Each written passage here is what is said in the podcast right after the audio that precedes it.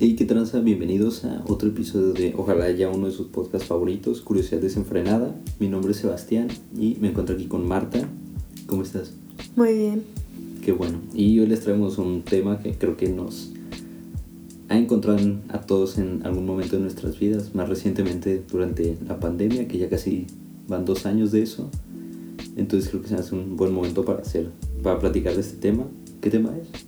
Vamos a hablar sobre la soledad y lo que esto implica en el individuo.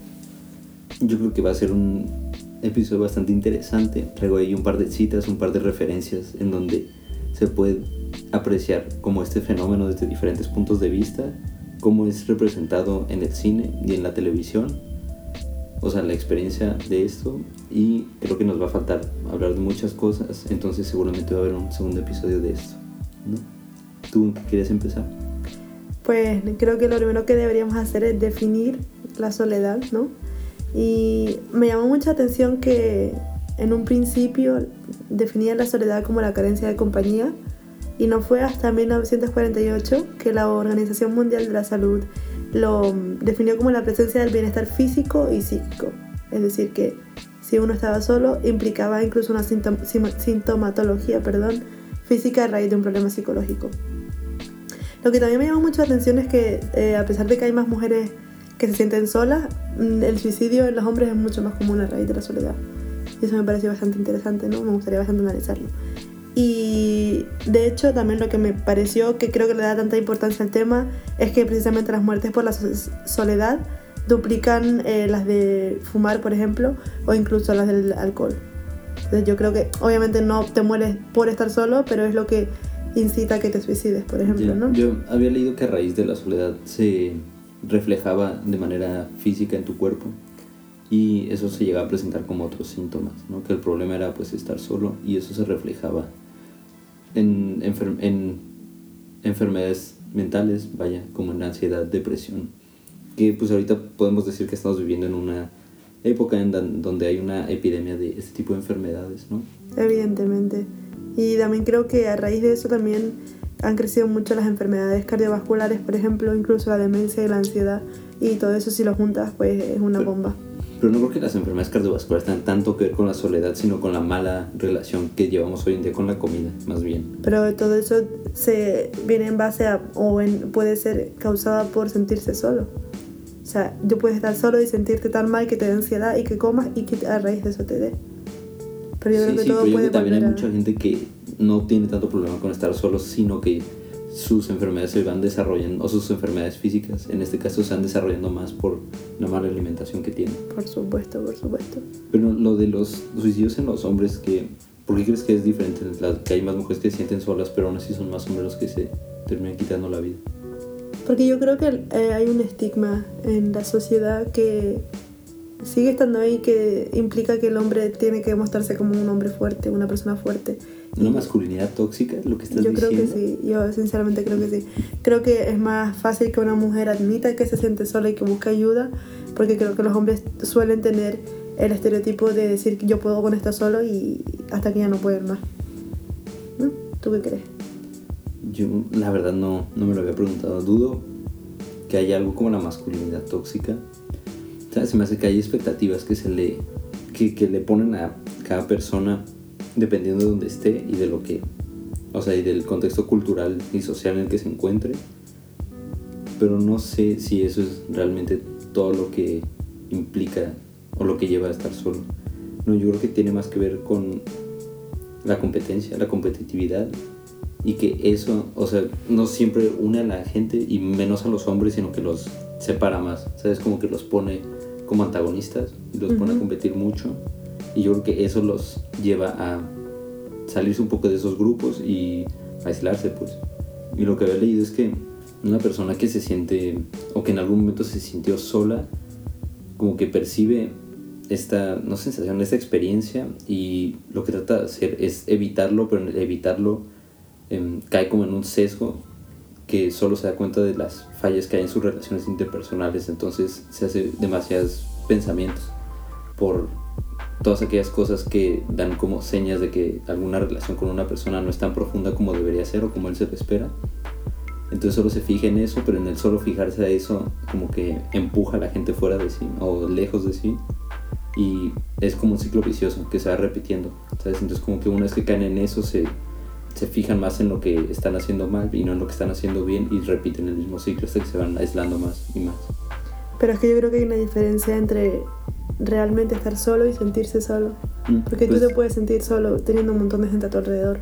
Sí, en el libro este que yo estaba leyendo de la filosofía de la soledad, de, o sea, diferenciaban entre solitude y loneliness. Ah, tío, yo también ¿Qué? leí eso.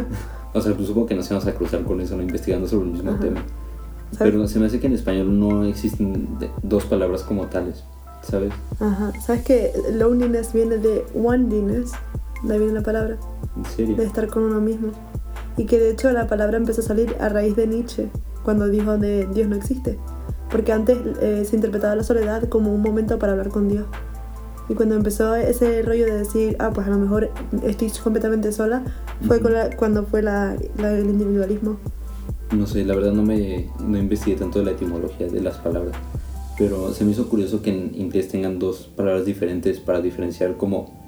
Obviamente no es el mismo concepto, pero Pero en español es también muy está parecido. O sea, pero en solitud, soledad y solitud, bueno, yo no solo lo que no se usa. Sí, sí. ¿Y cuál crees que es la diferencia entre estas dos cosas? Pues lo que yo había, había leído era que la soledad era con respecto a otras personas y la solitud era cómo te sentías tú mismo. Es lo que yo había entendido.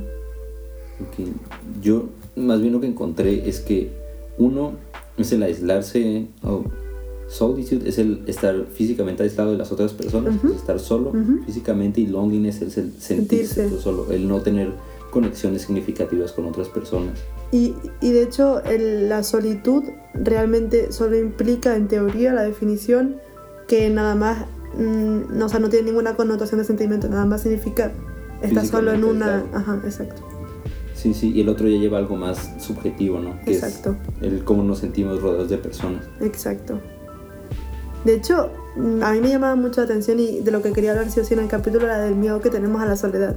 Pero creo que todos la hemos tenido en algún momento, algunos más, otros menos. Sí, es verdad que hay gente que puede llevarlo mucho mejor que otras personas el estar o pasar un tiempo aislado de las demás personas.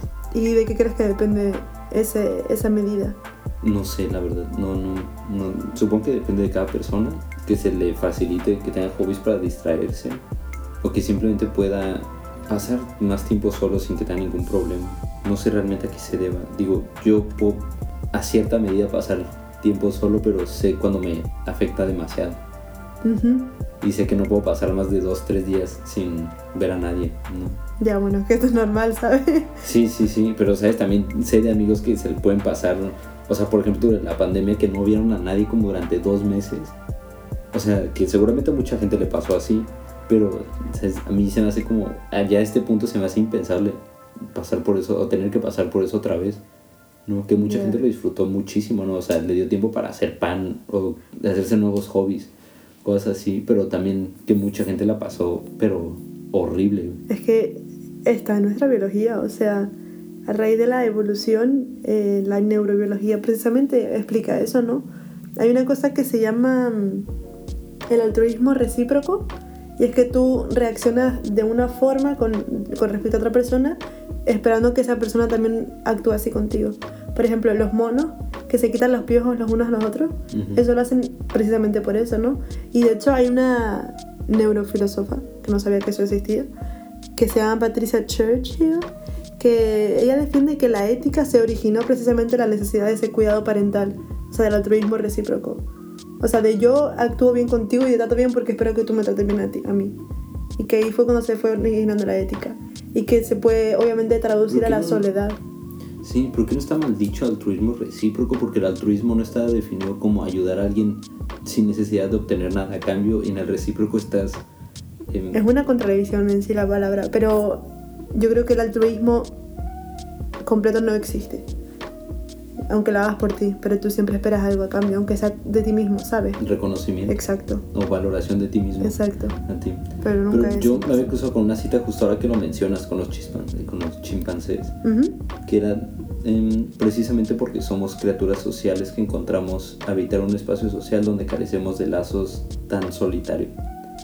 ¿sabes? O sea, somos criaturas sociales, entonces necesitamos, más que estar Claro. con gente, necesitamos esos lazos llenos de significado donde te puedas abrir a las otras personas, donde puedas compartir tus experiencias y lo que dices, ¿no? Que te compartan en eso. Yo creo que, ¿sabes? Pues traducir esto de los monos que se quitan los piojos al compartir cosas personales de ti con las demás personas, ¿no? En el que tú abrirte con gente, esperas que también se abran contigo. Ajá. ¿Y por qué crees que en la época ahora que estamos más comunicados que nunca hay tanta soledad? Porque esperaríamos lo contrario, ¿no? O sea, tenemos al alcance de nuestra mano FaceTime, Skype, cualquier cosa También se me hace que en una, en una sociedad en la que siempre estás comunicado es que siempre tienes que estar hablando con alguien, ¿sabes? Entonces siempre, o se te impone esta expectativa en la que siempre tienes que estar con alguien intercambiando cosas, entonces en el momento que no lo estás, pues caes como en una contradicción contigo mismo o con lo que se, yo creo que se te implantó de expectativas que debías cumplir sobre ti y tus relaciones con las demás personas. Pero se me hace que en el siempre estar tratando de estar conectados con otras personas, dejas de lado el crear Vínculo. los vínculos significativos con un menor número de personas. Que por cierto, ¿tú crees que puedas crear vínculos tan profundos con todas las personas? ¿Y crees que es necesario? ¿Con cualquiera te refieres? Ujú. No. Es que yo creo que gran parte por la que nos sentimos tan solos es porque sentimos eso, lo que tú dices, la presión de tener que estar comunicados con 50 personas de diferentes países y gente que conoces en un viaje no perder el contacto. Ujú. Pues yo lo he pensado como eh, que ahorita está mucha esta idea de que todos pueden ser millonarios así. Y el mensaje de eso es como en una sociedad donde todo es posible, ¿sabes? Porque muchas de estas páginas en Instagram es como de que sí, todo es posible, puedes ser millonario si te lo propones así. Entonces como en una sociedad donde todo es posible, si no logras nada, hay algo mal contigo mismo y no con la Ya. sociedad, ¿sabes? Se me hace que es mucho de ese mensaje traducido o llevado a la comunicación y al conectar con otras personas y al relacionarte con otras personas. Sí, yo también creo eso. O sea, creo que, que parece que si no tienes 15 amigos y no invitas a tu cumpleaños a 50 personas, no tienes amigos y estás solo, ¿sabes? Y lo de los vínculos, yo creo que no, yo me he dado cuenta que, que hay personas con las que simplemente no, no, no se puede congeniar, ¿sabes? Y también creo que esté bien así. Sí, necesitas, o sea, también no, estamos en un, o nosotros entendemos el mundo por contraste y armonía, ¿no? Entonces necesitamos obviamente relaciones que sean un poco más superficiales y está bien para contrastar, ¿sabes? Como cuando es cuando con- conectas con una persona a un nivel más superficial, menos profundo y está bien, ¿no? No necesitas con todos compartir toda tu historia de vida. Pero yo creo que sería agotador tener que estar siempre teniendo conversaciones tan Los trascendentales, grupo. ¿sabes? Qué horror. Como, a ver, como terapia de grupo. No, yo creo que no se puede y creo que está bien así, pero también creo que, que hay que normalizar la soledad, ¿sabes? Yo creo que hay un tabú muy grande y es normal sentirse solos y yo creo que todos nos hemos sentido solos y todos nos vamos a seguir sintiendo solos en algún momento. Ya, ya, ya. O sea, no es como que lo pasas y ya no vuelve. O sea, yo creo que es una montaña rusa y, y supongo que es importante eso porque si no, ¿cómo sabes que no estás solo, sabes? Si no lo has sentido. Pues aquí he visto que em, es inherente a la vida humana, que no hay garantía de que nuestra necesidad de conexión se vea satisfecha en un futuro. Entonces eso se podría decir que es una parte de la soledad, ¿no? Que tú, lo que es la soledad, un tipo de soledad es esta, el crear conexiones significativas con la gente, ¿no? Y es propio de la vida humana que no siempre vas a cumplir eso. ¿sabes? Y eso es lo que se podría definir como soledad, pues. Bien, bien, ¿no? Que tu necesidad de crear vínculos afectivos con otras personas no se vea satisfecha. Claro. Yo Eso es creo lo más sí. frustrante. Y yo creo que a día de hoy cada vez son más y más, ¿no? Porque se normaliza el divorcio o, o las relaciones cada vez son menos eh, duraderas, ¿no? Porque antes era, no- era muy raro que la gente se divorciara, ¿no? Entonces yo creo que tenían la certeza de que no iba- nunca iban a sentir la solitud, ¿no? Siempre iban a tener la presencia física de su pareja hasta que se muriera. Sí, pero a ver, o sea, antes también las tasas de divorcio eran mucho menor porque las mujeres no pueden trabajar. Por supuesto, no- yo no estoy diciendo que fuera porque se quisieran más, pero yo creo que eso te da cierta certeza de decir, ahí está, ¿sabes? En plan, ahí está, y tengo ahí mi backup, cualquier cosa sé que él va a estar ahí, ¿sabes? Que no está bien, por supuesto que no, pero yo creo que Ya, ahora la incertidumbre hace que cada vez sintamos más soledad, ¿sabes? Porque es decir, coño, es que me veo sola, es que tengo, yo que sé, 30 años y es que no he encontrado a nadie. ¿Cómo crees que puedes mantener un, un, un equilibrio entre la soledad y el no sentirte solo? ¿O cómo puedes salir de, de un momento en el que te sientes solo y decir, tengo que salir de aquí? O sea, no, no quiero aventar los consejos típicos de que todos te dicen, ¿no? Porque obviamente en la teoría suena muy chido, pero llevarlo a la práctica ya es otra cosa. Pero pues buscar ayuda o ¿sabes? Siempre tenemos un par de amistades que sabemos que tienen, o sea, que son más estrechas, con las que has compartido más cosas. Yo creo que mantener esas como en contacto, ¿sabes? No perder esa profundidad o, ¿sabes? Quizá perderla en algún momento, pero recurrir a eso otra vez es algo que te puede ayudar bastante, o algo que me ha ayudado bastante a mí. ¿Sabes? Como tener amistades muy significativas, pero, ¿sabes? No tantas, vaya. Claro. ¿Sabes? Para poder diferenciar en eso. Y se me hace que eso te lleva bastante a poder disfrutar tu tiempo a solas. Que a mí se me hace que es muy necesario como para... Es que no quiero decir encontrarte a ti mismo, güey, porque suena muy cursi y yo no, no, no, estoy de acuerdo que te tengas que encontrar a ti Para mismo conocerte. porque es una mamada, güey. Para conocerte. ¿Eh? Para conocerte, ¿no? Sí, sí, o sea, sí, pues no te puedes conocer, pero bueno, vamos a decirlo por el sake of the argument, que sí, para conocerte. No sé, se me hace que también este es un hobby en el que estés tú solo y ya. ¿Sabes? Porque lo que no me gusta mucho es como esta, ese tipo de gente que es como súper dependiente de alguien más y que nunca puede estar solo. Y sabes que se nota que cambian como de pareja muy rápido. ¿Sabes? Como que dejan una pareja, entran con otra y entran con otra. Entonces, no sé, a mí se me hace que en qué momento, si llegan a tener una relación, no vas a pasar el 100% del tiempo con esa otra persona. ¿Sabes? Si no, no, no puedes dejar a tus amigos de lado. Entonces, Pero es que yo estaba hablando una de, de ti, de O tu experiencia, o sea... sí, pues solo puedo hablar de eso, solo es lo que conozco de. Sí, pero es que tú, tú sabes perfectamente que la forma en la que tú disfrutas de ti mismo no es lo común. Ya, no. no Entonces sé. se me hace que los consejos que estás dando es como se los estás- te los estás dando a ti mismo porque nadie más te va a hacer caso. ¿Sabes? Porque le estás pidiendo a alguien que llega al 100 sin haber llegado al 50. Pues no sé, eh, yo creo que un primer paso sería un hobby que encuentres tú solo para hacer. Sabes que no estés como un equipo o algo así, que digo, también está muy chido hacer cosas en equipo y todo, pero se me hace que tener una cosa que hagas tú solo y que sea tuya es como el primer paso que deberías de dar para encontrar lo que te gusta a ti y que te puedas refugiar si es que cualquier cosa llega a fallar, ¿no? Que no tenga que fallar o que puedas escapar para cuando te agobies de estar demasiado con la gente. ¿O tú cómo lo harías? No sé, a mí se me hace que ningún consejo que des puede ser aplicado porque cada persona es diferente. Yo creo que hay personas que simplemente no disfrutan de cómo son, sea por una cosa o por lo que sea. Ver. Pues yo creo que hay gente así, yo creo que esas personas son las que normalmente pasan de pareja en pareja y no, no estoy criticándolos, son así. Pero yo creo que no les puedes decir, búscate un hobby. Es que es como decir, búscate algo que te guste, ¿sabes? Y cómo lo disfrutas, cómo lo descubres si en ningún momento te obligas a o no eres consciente de que tienes el problema. Ya. Se me pues- hace un tema demasiado difícil como para dar consejos, ¿sabes? Sí, pues quizá tengas razón. Pues es que también darte cuenta de eso creo que sería el primer paso, pero seguro que hay mucha gente que se da cuenta de eso y decide activamente ser ignorante. Yo creo que te das, un problema. te das cuenta cuando ya no hay nadie. Cuando que dices estoy sola. Cuando no te queda otra alternativa. Sinceramente. Ah. Yo creo que sí. Cuando rompes con- de una relación después de mucho tiempo y te ves sola, no te queda otra. Ah, va a ser como la pinche frase de Facebook de. ¿Cómo decía? De no sabes qué tan fuerte eras hasta que ser fuerte es tu única alternativa. Yo tenía eso antes, tío. Cuando tenía como 15 años, ¿no? Pero yo creo que, que ahí cuando te das cuenta, ¿no? Y ya es muy tarde, ¿no? Ya, pero sabes, o sea, yo creo que, bueno, esta quote me gustó bastante porque se hace que refleja más o menos bien lo que dice de por qué te sientes tan mal cuando pierdes una relación o, o amigos que eran muy cercanos o también decía, ¿no? Cualquier familiar o pariente cercano a ti, y cito, ¿no? La soledad te desprende de los demás de una manera significativa y por lo tanto nos desprende de una parte de nosotros mismos, de partes importantes de cada uno que solo puede existir y desarrollarse a través de nuestros lazos a otras personas. Entonces se puede decir que en perder personas pierdes partes de ti mismo, que resalta también el punto que está diciendo hace rato, que no te puedes conocer a ti mismo porque te conoces a ti mismo a través de las demás personas. ¿Sabes? Pero yo, yo no creo eso. Yo creo que te conoces a través, pero no... no... te haces una idea a ti mismo tú Eso sí. solo. Pero, te- Eso. pero se hace que conocerte, conocerte y después conocer solo. Con las de- relaciones, de por la relación supuesto. Con otras personas. Por supuesto, pero tú te das cuenta de tus fortalezas o de tus debilidades cuando estás solo y no, No no es te que- y no te queda otra.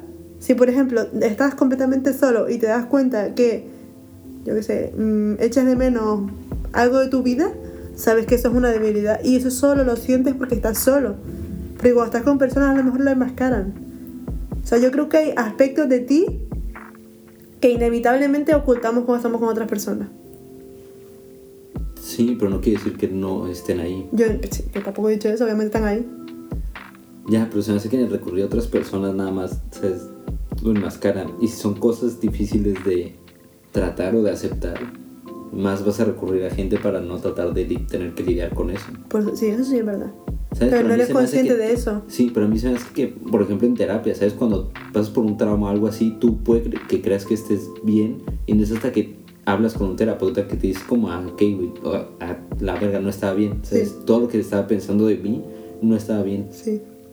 ¿Sabes? Pero solo es a través de otras personas que te puedes dar cuenta de ese tipo de cosas. Sí, sí, sí, eso sí es verdad, pero estás en una terapia, ¿no? El, el trabajo de la persona es precisamente sacar lo que tú no eres capaz de sacar solo. Ya sí, pero así como en terapia también puede ser a menor medida con otros amigos.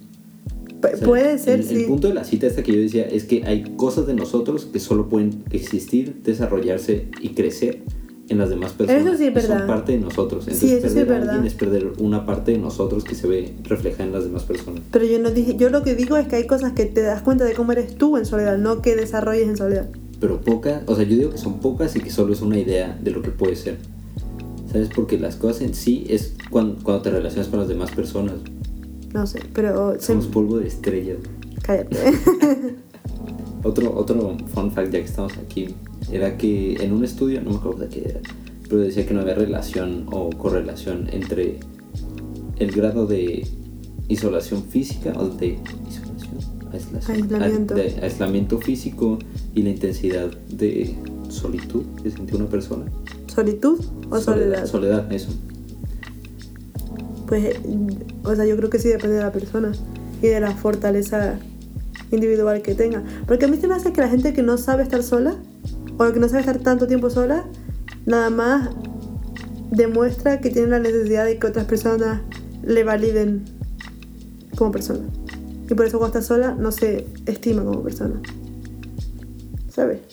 Sí, pero yo creo que eso valida bastante el punto que yo te estaba tratando de decir. ¿Qué? Pero aquí.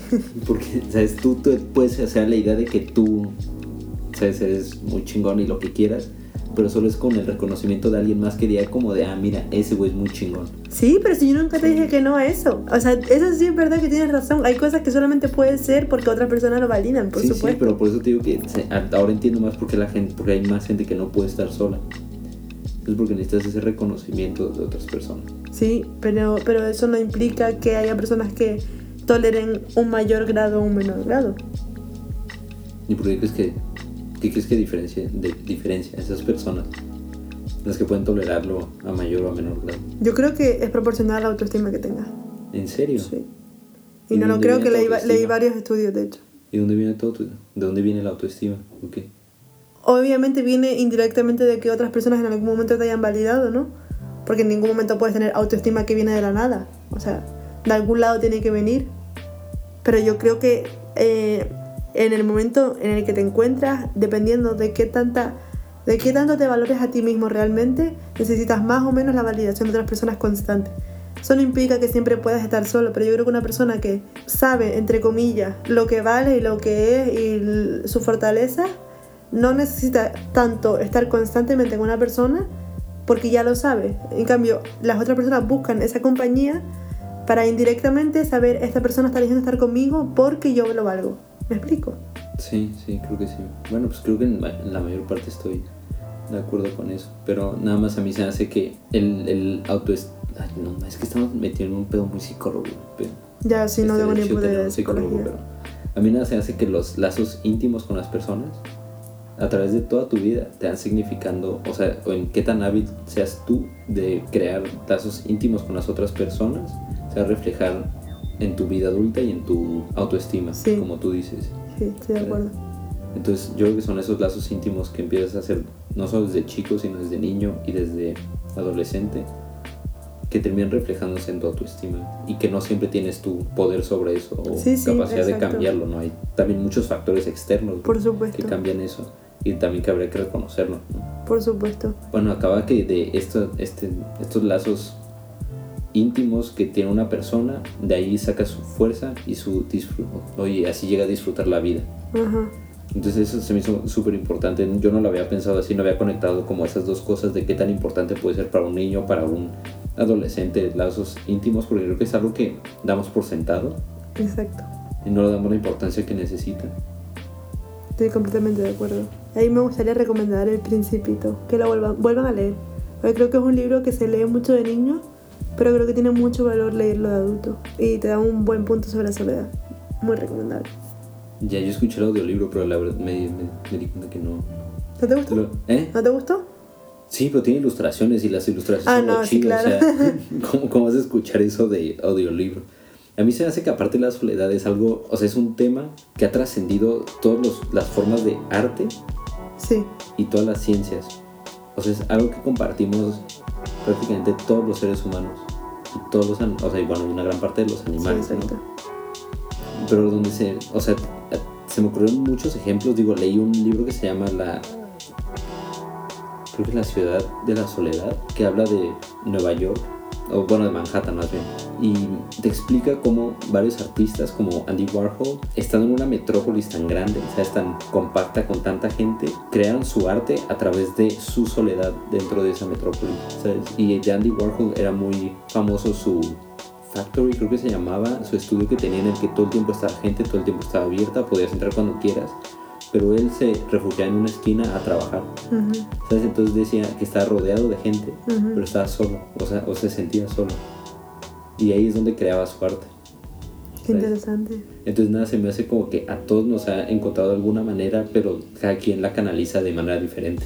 ¿no? Y digo, eso se refleja en la filosofía, en el arte, como te dije, en la ciencia, en la literatura, en muchísimas cosas. Ujú. Pues creo que es una de las emociones que han estado desde hace mucho tiempo y van a seguir estando, ¿no? no yo creo que, que cada vez van a más, o de Va- ¿Van momento a van a seguir más. estando?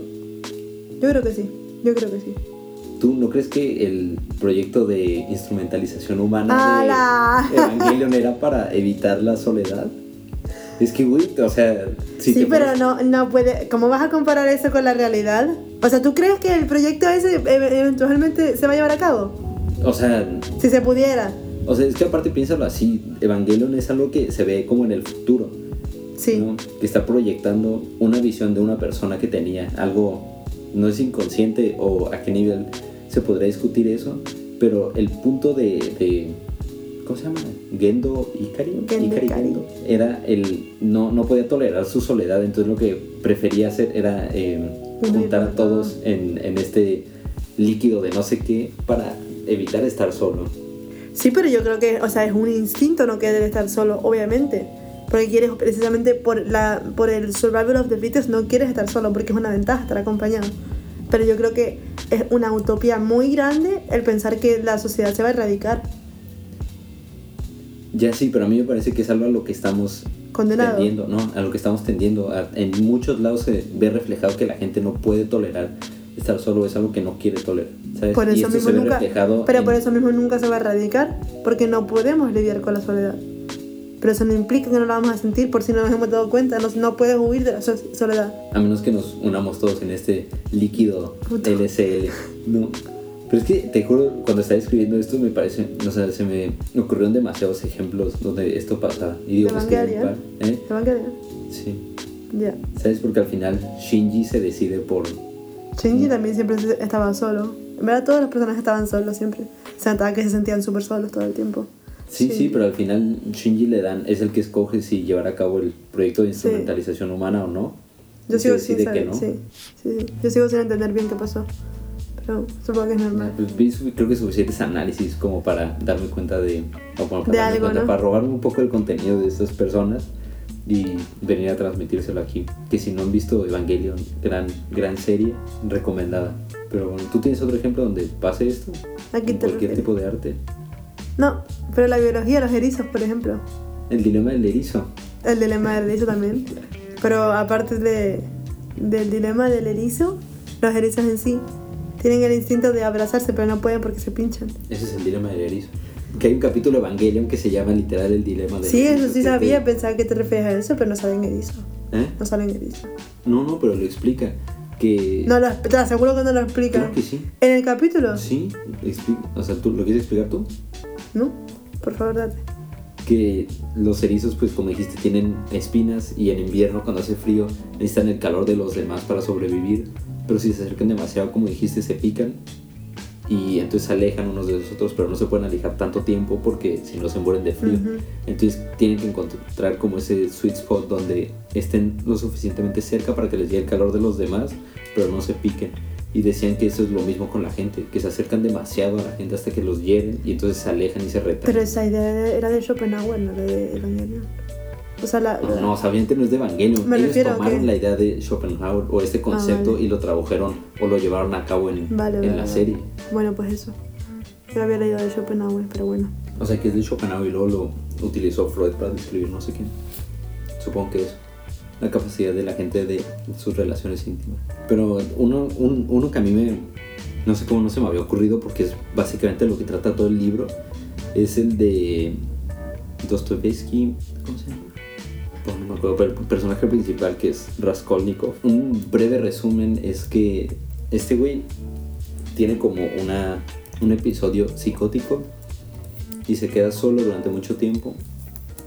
Y es un estudiante, llega a cometer un crimen, mata a una vieja, se roba el dinero y a final de cuentas comete el crimen perfecto, pero su soledad y en el no poder lidiar con eso y no poder contarle a nadie y retraerlo y ten- o sea, y estar pensando todo el tiempo en eso lo lleva a más o menos volverse loco, confesar y todo el tiempo trata el libro, o sea, es como es como como los últimos tres episodios de Evangelion. Orgullo y prejuicio. Ah, eso. ¿No? No, Crime and Punishment. Crimen y castigo se llama. Eso, un Pokémon y castigo. Pues ahí está, o sea, el vato cono- co- comete un crimen, pero el único castigo es el que se impone él a sí mismo en su soledad. Y de eso va prácticamente todo el libro. ¿Te acuerdas de los últimos tres episodios de Evangelion? Sí, no, que. Que, que que es como, o sea, todo en la cabeza de Shinji. Y sí. que sabes que de hecho se- eh, los episodios son así porque se acabó el presupuesto. ¿En serio? Ajá, y por eso se ven, ¿sabes? Como sketches. Era horrible, era súper angustioso. Sí, sí, sí. Bueno, pero más o menos es como eso, pero todo el libro trata de eso. O sea, todo el tiempo es como las relaciones que tiene este Raskolnikov con otras personas que no se puede relacionar bien porque no les puede contar eso y lo está volviendo loco y lo carcome y al final termina confesando porque ya no puede lidiar con eso en su soledad, Ajá. ¿sabes? Entonces hace como qué manera de usar, o sea, de que Dostoevsky usara la soledad para hacer una novela entera Ya. y, y transmitirlo, ¿sabes? De, de manera tan, no sé, que se puede, ¿sabes? Como que te puedes relacionar con eso porque sí puedes entender cómo alguien se puede llegar a volver tan loco. Ya. Pues sí. Supongo que la soledad es uno de los métodos que pueden utilizar cualquier artista para llegar a nosotros, ¿no? Porque todos la sentimos.